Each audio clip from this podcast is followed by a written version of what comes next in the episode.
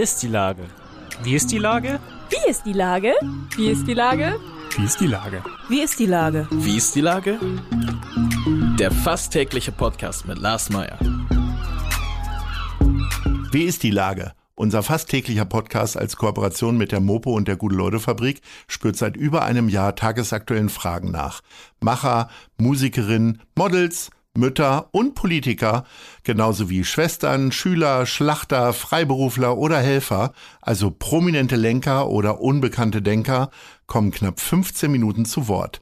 Die Auswahl ist rein subjektiv, aber immer spannend und überraschend. Mein Name ist Lars Meyer und ich rufe fast täglich gute Leute an. Unser Partner, der das diese Woche möglich macht, ist das festlich geschmückte Mercado in Altona. Das beliebte Weihnachtsbonusheft mit tollen Angeboten der Mercado-Shops und Markthändler ist zurück. Zudem gibt es einen großen Malwettbewerb, der Kindern und Jugendlichen die Wartezeit auf die Festtage versüßt. Mehr Infos auf mercado.hamburg. Viel Spaß. Das war Werbung. Herzlichen Dank. Heute befrage ich die Gründerin und Chefredakteurin vom Palais Flux, Silke Burmeister. Ahoi Silke. Hallo, guten Morgen. Liebe Silke, was bedeutet Leuchten für Fortgeschrittene? So ist nämlich der Untertitel deiner Plattform Palais Flux für Frauen über 47. Genau, damit hast du es eigentlich schon gesagt. Also ähm, 47 ist so das Alter, wo das Aussortieren anfängt. Also wenn es nicht schon vorher begonnen hat. Äh, wir äh, Frauen, die wir über 47 sind, haben irgendwie ein bisschen das Thema, dass wir nicht mehr richtig wahrgenommen werden und gesehen. Und dann habe ich gesagt, okay, wenn die Gesellschaft den Scheinwerfer nicht mehr drauf und auf uns hält, dann mache ich das eben selbst. Dann machen wir es selbst, dann halten wir selbst den Scheinwerfer.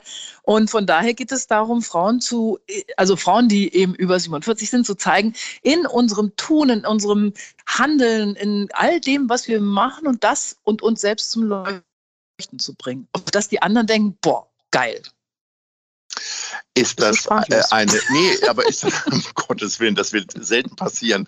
Äh, ich glaube, ich spreche sogar im Schlaf. Ähm, ist das jetzt eine reine Selbsterkenntnis oder hast du zunächst erstmal so im Bekanntenkreis irgendwie rumgefragt oder wie bist du dann äh, tatsächlich dazu gekommen? Du arbeitest ja als Journalistin ja. und äh, hast auch schon einige Preise gewonnen und sitzt in, äh, hast in guten Jurys gesessen. Das heißt, du von Berufswegen hast ja sowieso schon mal Augen und Ohren immer offen. Ja, das Ding ist, ich habe ein Buch geschrieben, das hieß Mutterblues, mein Kind wird erwachsen und was werde ich? Weil ich zu diesen Frauen gehöre, die unglaublich darunter leiden, wenn die Kinder groß werden und die, unter diesem Abschiedsschmerz. Und mhm. ähm, zudem, dafür habe ich mich dann auch mit den Wechseljahren beschäftigt, weil die Frage, warum trifft mich das so stark? Weil ich bin doch im Beruf und ich reise viel und warum heule ich so meinem Kind hinterher? Da bin ich drauf gekommen, dass meine Generation quasi die erste ist, wo das Großwerden der Kinder mit den, mit den Wechseljahren zu, zusammenfällt, weil wir die Kinder so spät kriegen. Früher waren die, ne, das waren die Kinder 20, da waren die Mütter 40. So, und das ist jetzt anders und so kommt das alles in dieses Abschiedsszenario rein. Und da habe ich mich dann eben damit beschäftigt, wie eigentlich Wechseljahre wahrgenommen werden. Also was ist eigentlich die Zuschreibung durch die Gesellschaft und vor allen Dingen die Pharmaindustrie, die natürlich das gesellschaftliche Bild am Ende sehr prägt, weil die uns sehr erfolgreich einreden, dass wir Mangel Wesen werden.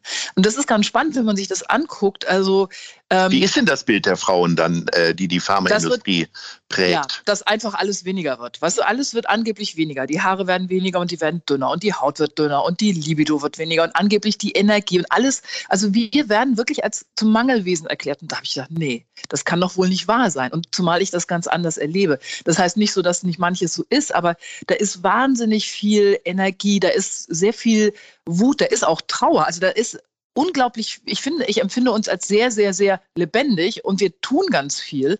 Und da habe ich gedacht, darum geht es, also da, dem was entgegenzusetzen und sich das nicht diktieren zu lassen von irgendwelchen Pharmaleuten oder ähnlichen oder einem überholten Altersbild, weil das kommt ja oben drauf, ähm, dass das Altersbild sich ja sehr, sehr stark ändert. Und ähm, eine Freundin von mir hat den wahnsinnig schönen Satz gesagt, wir sind mit David Bowie sozialisiert, wir werden nicht mit 60 anfangen, Schlager zu hören.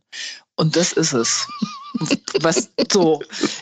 Ne? Also ich meine, ehrlicherweise, wir, wir werden ehrlicherweise hören wir alle wir ständig Schlager, oder? Ich meine, äh, ja. spätestens im Alberseck ab 2 Uhr kommt dir das ja, immer mit Alkohol geht Mit Alkohol geht eine Menge. Geht also ja. das ist irgendwie auch klar. Aber nee, und darüber reden wir. Wir reden halt über Menschen, ähm, also ja, jetzt auf unserer Seite über Frauen, aber generell irgendwie, also ich glaube mal, du und ich, wir werden ganz anders 72 sein, als unsere Eltern das waren oder auch als die Leute, Wenn wir die jetzt denn werden. Ja, Wenn wir es werden, okay, alles dahin rafft. Ähm, Das kann aber, passieren. äh, Hast du dir so nebenbei denn auch mal Gedanken über die Männer über 47 gemacht? Ich frage für einen Freund. Du, ich was, wollte, unterscheidet, was unterscheidet Mann und Frau in dem Alter denn? Also ursprünglich wollte ich ein Magazin für Menschen ab 65 machen, weil ich Alter so spannend finde. Ich finde das eine wahnsinnig das gibt es ja schon mit dem interessante. Goldenen Blatt, oder? naja, da, wie gesagt, der Unterschied zwischen David Bowie und Schlager. So, genau. Ja, ja. So, und ich glaube, der Unterschied bei den Männern und den Frauen ist, ähm, also ich habe mal für meinen, also mit dem Buch, das ich da geschrieben habe, da habe ich mich mir natürlich auch die Männer angeguckt. Und ich hatte so das Gefühl, Männer brechen auf und Frauen brechen eher ein. Also wir haben, wir sind sehr, wir gehen sehr nach innen. Also wenn das dann auf einmal, weißt du, diese Umbruchphase, wir reden über eine Phase des Umbruchs letzten Endes. Ähm, und Mhm. ähm, so, und dann gehen Frauen, ähm, gehen sehr nach innen, auch in eine Traurigkeit und so weiter. Und Männer ne, gehen stark nach außen. Dann dieses Klischee von dem, weiß ich nicht, Motorrad oder Midlife, der ganze Krempel. Genau, und da ist es, ähm, und tatsächlich ist es aber bei Frauen so ganz viel Neuanfänge, nochmal ähm, neue Ausbildung, sich selbstständig machen und, und, und. Genau, und ähm, Männer, ja, in meinem Umfeld, die machen, fangen dann einfach auch nochmal, gründen einfach nochmal eine neue Familie oder so Sachen. Die Möglichkeit ist uns nicht so gegeben. Wir müssen eine Firma gründen. Ja, oder so eine Plattform halt. Ne? Genau. Ähm, ist ja eine geht's ja Firma, um das, soll ja ein Imperium werden. Ich will das ja noch. die Weltherrschaft. Ja. Ähm, die, äh, da geht es ja auch um Modern Aging. Was habe ich mir denn da vorzustellen drunter? Und äh, ist dann Stricken verbot, verboten?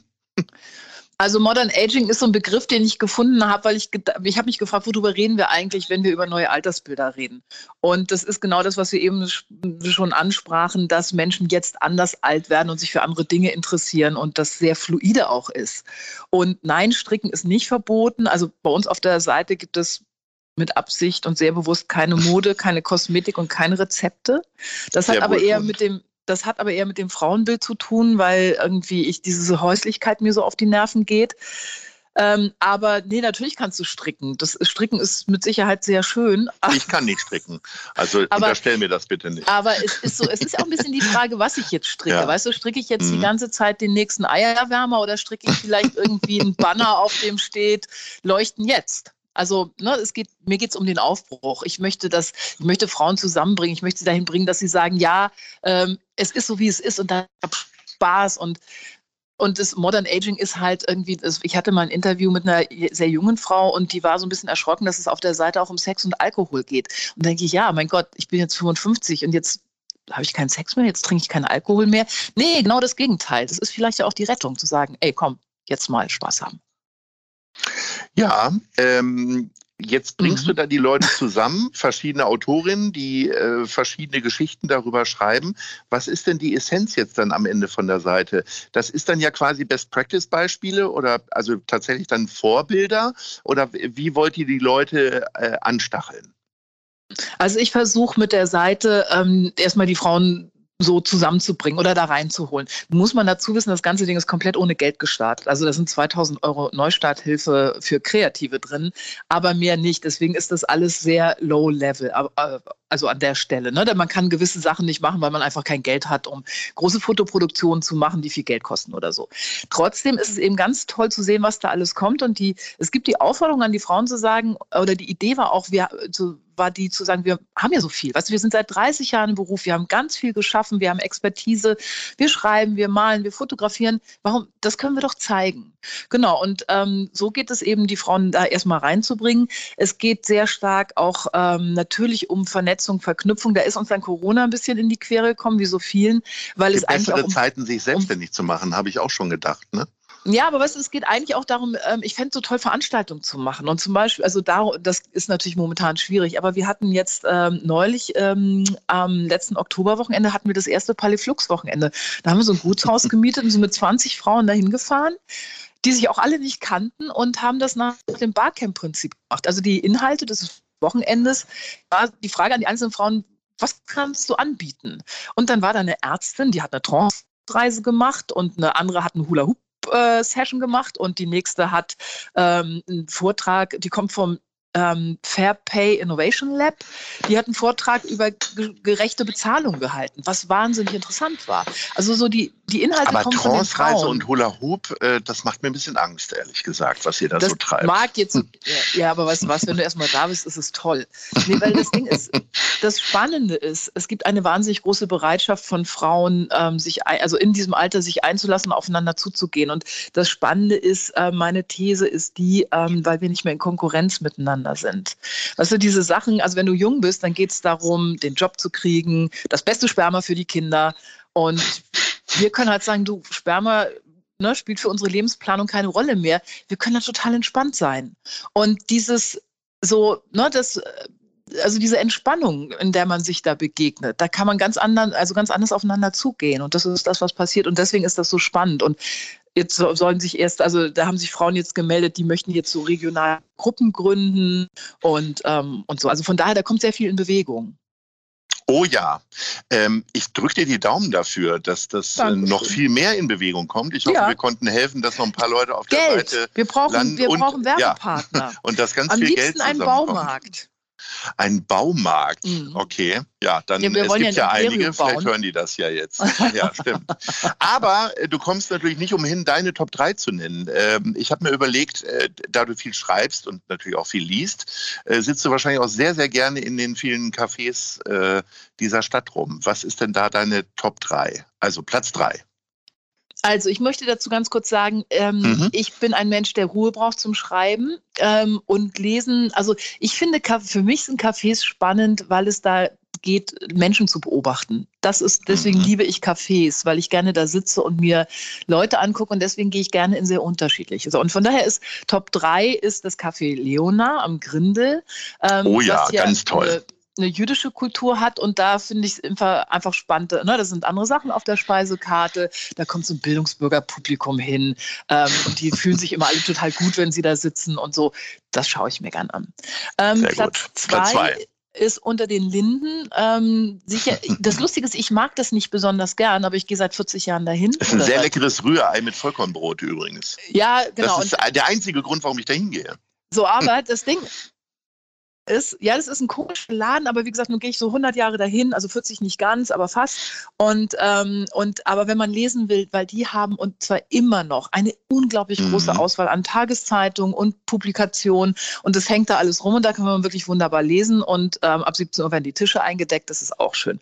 So, und, an, So, und mein und jetzt Trommelwirbel. Punkt, ja, jetzt kommt Mhm. Jetzt der Trommelwirbel und zwar, der passt auch, und zwar das Louis C. Jakob. Im Sommer natürlich auf der Aha. Terrasse, aber das ist so wunderbar, weil es ist auch so, da, das ist ja ein bisschen aus der Zeit gefallen. Es ist halt ein Fünf-Sterne-Haus, es ist ein Hotel. Ähm, es ist wahnsinnig steif, die Leute haben Stock im Po. Ähm, und da kann man natürlich wahnsinnig, also sehr kultiviert, Tee trinken, Kuchen essen, dann ziehen die Schiffe vorbei und es ist alles wahnsinnig schön hanseatisch, alt, traditionell und ich liebe das da zu sitzen und zu schauen. Also einerseits ne, diese Schiffe und das hanseatische und gleichzeitig mir diese Leute anzugucken, die eben in so in den Städten in so ein Café gehen. Das ist, da lernt man was über das Leben. Das ist groß. Ach, das ist ganz herrlich. Liebe Silke, wie gesagt, viel Glück, viel Erfolg. Ich drücke die Dankeschön. Daumen. Äh, Mhm. unter anderem interessiert mich eigentlich noch, äh, warum man mit Liebeskummer nicht nach Sylt fahren kann. Aber das müssen wir jetzt alles lesen. Äh, Das musst du lesen. Flug. Das Genau. siehst du da. Genau. Wir hören uns hoffentlich bald oder sehen uns in einer der Cafés, die du genannt hast. Ich sage Ahoi. Tschüss. Vielen Dank. Tschüss, Lars. Tschüss. Eine Produktion der Gute-Leute-Fabrik in Kooperation mit 917 XFM und der Hamburger Morgenpost.